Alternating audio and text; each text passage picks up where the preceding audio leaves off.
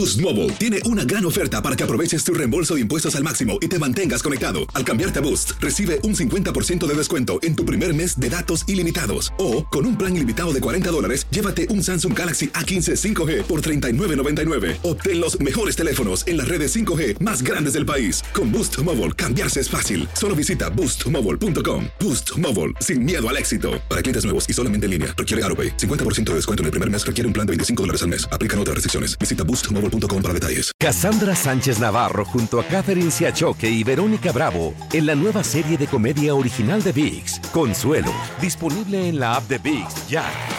This is the story of the one. As head of maintenance at a concert hall, he knows the show must always go on. That's why he works behind the scenes, ensuring every light is working, the HVAC is humming, and his facility shines. With Granger's supplies and solutions for every challenge he faces, plus 24 7 customer support, his venue never misses a beat. Call quickgranger.com or just stop by. Granger, for the ones who get it done. El siguiente podcast es una presentación exclusiva de Euforia On Demand. Bueno, recordemos que el presidente Trump sigue en Florida, eh, ha dedicado toda la semana a, pasarla en, en, su residencia de Mar-a-Lago, aunque no ha dejado de hacer cosas presidenciales se reunió, recordemos, esta semana con el con el uh, presidente eh, japonés, así es que con el primer ministro japonés, así es que eh, sigue haciendo cosas, ha estado visitando, fue a ver una, una instalación de, de militar en la Florida para, para, el tema del narcotráfico, en fin, sigue sigue haciendo cosas, pero la verdad es que anoche estalló una bombita noticiosa por acá también en Washington porque los republicanos eh, habían solicitado, los republicanos de la Cámara habían solicitado que se eh, dara a conocer los memorándums que había escrito, eh, se los había escrito personalmente para él, para recordarse de sus conversaciones con el presidente Trump. Me refiero al ex director del FBI, James Comey, que como sabemos publicó este libro y está dando entrevistas a, todo el mundo.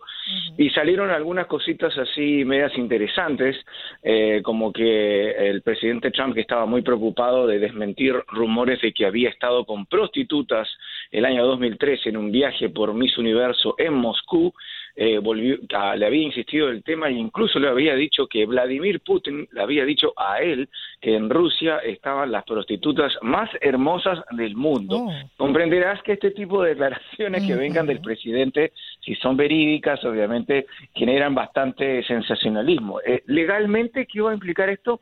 No sabemos mucho. Eh, los republicanos eh, insisten que estos memorándum eh, muestran que Comey quería atraer la atención sobre sí mismo y, obviamente, bueno, que Trump también lo volvió a atacar, decir que los memorándum significaba que, Comey lo único que quería era filtrar información, que es lo que ha terminado haciendo con, con, la publicación de este libro.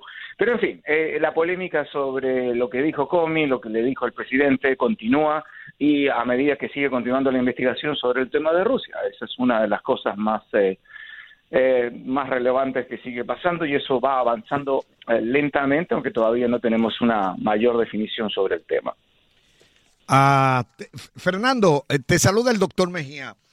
Buenos días, doctor cuando me enteré de que el, señor Pompeo estuvo por Corea allanando el camino para un encuentro con el presidente Trump y este señor Kim Jong-un, automáticamente pensé, ¿qué pasa con el cuerpo diplomático? ¿Cómo están viendo ustedes, los que trabajan ahí cerca de Washington, de, la Casa Blanca y eso, que no se haya enviado un representante diplomáticamente preparado y tenga que ir el jefe de la CIA a allanar el camino a un presidente?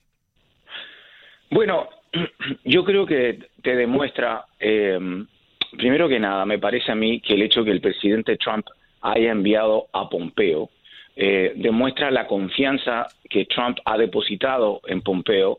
Recordemos que es el nominado y tiene que ser confirmado. Yo creo que va a, ser, va a terminar siendo confirmado a pesar de la oposición de la mayoría de los demócratas, no todos, va a terminar siendo confirmado como el nuevo secretario de Estado. Así que podríamos decir ah, que prácticamente fue en ese rol de lo que él va a hacer. Ah, pero como tú dices, pero tú tienes toda la razón. Él, él, no fue como él no fue como como diplomático, fue como director de la CIA, eh, lo que no deja de ser importante, pero no es el rol que a él le Exacto, no es papel de, la CIA, que es un cuerpo de inteligencia.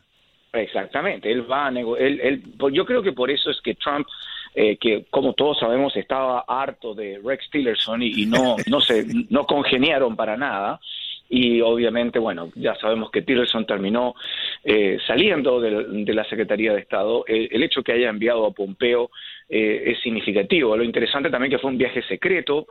Yo creo que de todas maneras no se puede decir que, que es un paso positivo si es que se van a bajar las tensiones con Corea del Norte y el hecho de que Estados Unidos está negociando directamente con Corea del Norte. Esto es un gran avance comparado como cuando Pence fue a las Olimpiadas y recordemos que ignoró a la hermana de, Kim Jong-un que estaba sentada una fila atrás viendo, viendo la inauguración de los Juegos Olímpicos eh, de invierno. Eh, yo creo que esto es un paso importante de todas maneras. Si lleva a una inédita eh, reunión entre, entre el presidente Trump y Kim Jong-un, yo creo que también es un avance, sea lo que sea que ocurra.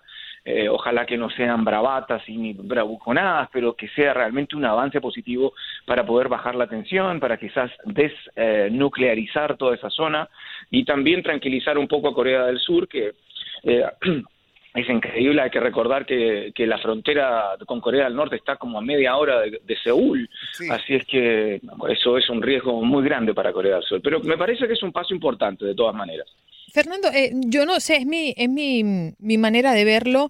Eh, siento que a veces hay como la Casa Blanca y, y Donald Trump cae en muchas eh, contradicciones, ¿no? Y sobre todo con este tema, la Casa Blanca había hablado y entre comillas le digo que, que al más alto nivel estaban manejando las relaciones con Corea del Norte. Ellos habían desmentido a, a Trump justamente de que había una relación directa entre Trump y Kim Jong-un, pero de hecho el presidente aparentemente había dicho que sí a un periodista, que él sí tenía el contacto directo y que estaba haciendo este tipo de relación. Eh, más allá de este tema puntual, ¿sientes que se caen muchas contradicciones entre la Casa Blanca y Trump?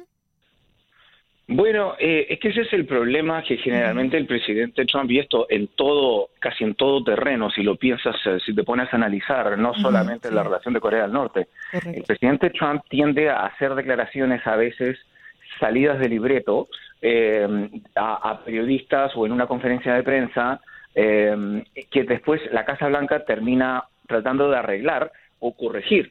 Eh, en este caso, al presidente Trump hay otra cosa que él no le gusta y que criticó siempre Obama, y por eso que le criticaron ahora cuando atacó a Siria, de que empezó a... Él siempre dice, a mí no me gusta telegrafiar mis movimientos, como anunciaba el presidente Obama, vamos a retirar las tropas.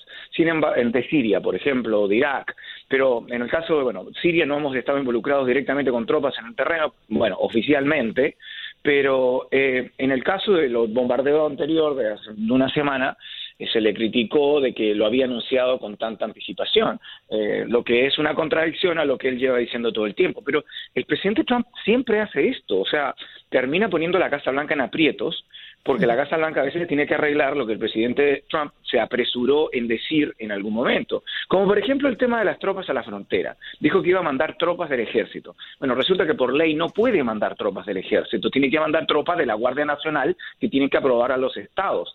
Parece una pequeñez, pero resulta que todo el mundo empieza a pensar, pero bueno, ¿cómo? Eh, ¿Lo va a mandar al ejército? Hasta que obviamente la Casa Blanca lo tuvo que aclarar. Así que esto pasa en todo ámbito de, temas realmente. ¿ah? Eh, esto no es, eh, no es eh, ninguna novedad y yo creo que va a seguir pasando.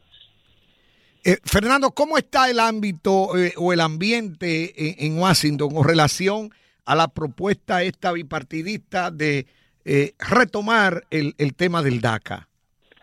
Bueno, mira, eh, déjame explicar esto de manera lo más fácil para nuestros oyentes porque es una maniobra legislativa complicada y poco usual. Explico rápidamente. Como sabemos, y ustedes saben, hay, hay congresistas de los dos partidos que quieren resolver este tema de los Dreamers que, bueno, parece sin poder resolverse todavía, como ustedes saben, y ya pasó la, fecha límite que había impuesto el presidente Trump el 5 de marzo.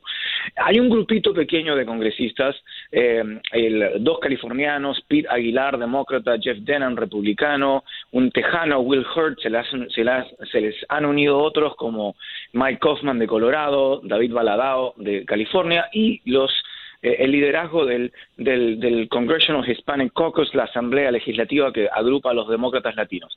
¿Qué quieren hacer? Le quieren pedir a Paul Ryan que les permita en una maniobra que, tiene un nombre, un nickname, en, un, sobrenombre en inglés que se llama Queen of the Hill, que sería la reina de la colina, en alusión a la colina donde se encuentra el Capitolio, quieren pedirle que les permita que haya cuatro votos consecutivos sobre cuatro propuestas diferentes que ayuden a los Dreamers. Entre, entre ellas el Dream Act original, eh, que lleva 18 años languideciendo en el Congreso, eh, y otros tres proyectos que son republicanos, que son un poquito más, quizás más conservadores, podríamos decir. ¿Cómo funcionaría esto? Que cuando se voten, el, el que sea aprobado, los que sean aprobados, el que tenga más votos, pasaría al Senado. Pero eso todavía es una incertidumbre si es que eso va a ocurrir o no. El pasado podcast fue una presentación exclusiva de Euphoria On Demand. Para escuchar otros episodios de este y otros podcasts, visítanos en euphoriaondemand.com. Boost Mobile tiene una gran oferta para que aproveches tu reembolso de impuestos al máximo y te mantengas conectado. Al cambiarte a Boost, recibe un 50% de descuento en tu primer mes de datos ilimitados. O, con un plan ilimitado de 40 dólares, llévate un Samsung Galaxy A15 5G por $39.99. Obtén los mejores teléfonos en las redes 5G más grandes del país. Con Boost Mobile, cambiarse es fácil. Solo visita boostmobile.com. Boost Mobile, sin miedo al éxito. Para clientes nuevos y solamente en línea, requiere AroPay. 50% de descuento en el primer mes requiere un plan de 25 dólares al mes. Aplican otras restricciones. Visita Boost Mobile para detalles. Cassandra Sánchez Navarro junto a Catherine Siachoque y Verónica Bravo en la nueva serie de comedia original de VIX, Consuelo, disponible en la app de VIX ya. This is the story of the one. As head of maintenance at a concert hall, he knows the show must always go on. That's why he works behind the scenes, ensuring every light is working, the HVAC is humming, and his facility shines. With Granger's supplies and solutions for every challenge he faces, plus 24 7 customer support, his venue never misses a beat. Call quickgranger.com or just stop by. Granger, for the ones who get it done.